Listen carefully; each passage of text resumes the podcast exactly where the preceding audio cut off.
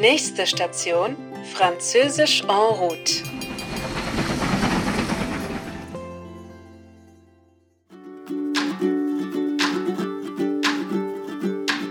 C'est le mois d'août et les vacances d'été.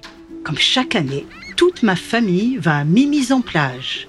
Nous nous baignons, nous faisons du vélo, nous jouons aux cartes, c'est le paradis. Pour aller à la plage, nous traversons la forêt. Nous marchons longtemps. Et de l'autre côté de la forêt, il y a les dunes. Nous grimpons tout en haut.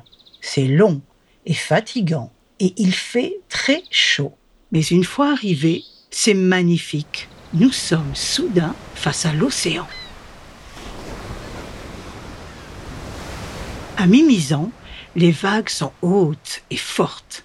Ça fait peur, mais c'est aussi super amusant. Quand la marée est basse, nous marchons, encore une fois, très longtemps pour nous baigner. Cet été-là, j'ai 18 ans. J'ai un petit frère de 16 ans, Jacques, et deux petites sœurs, Corinne et Isabelle. Nous savons tous nager, bien sûr. Mais quand nous allons à l'eau, nous restons toujours ensemble, en famille, parce que nous savons quelque chose de très important. Ici, la mer est dangereuse. Un jour, le drapeau est orange. Attention danger. Mais il y a beaucoup de monde à la plage surveillée. Et ma mère dit, Venez, nous allons plus loin. Nous trouvons un endroit où il n'y a personne. Je saute dans l'eau avec mes frères et sœurs. La marée est haute. Les vagues sont trois fois plus hautes que nous. Nous nous amusons et nous rions. Enfin, nous voulons rentrer, mais nous ne pouvons pas. Nous ne sommes pourtant pas loin du rivage, à quelques mètres, mais nous ne pouvons pas revenir sur la plage. Oh non, nous sommes dans une baïne. Nous sommes prisonniers des vagues. Elles sont de plus en plus fortes, de plus en plus nombreuses, de plus en plus rapides.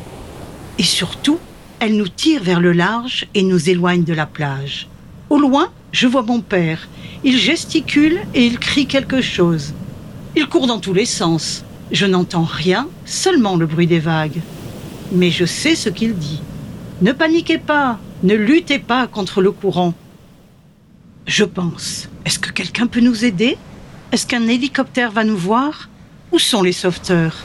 Mais nous sommes complètement seuls et rien ne se passe. J'ai très peur. J'essaie de ne pas paniquer. L'important, c'est de rester calme et de garder mes forces.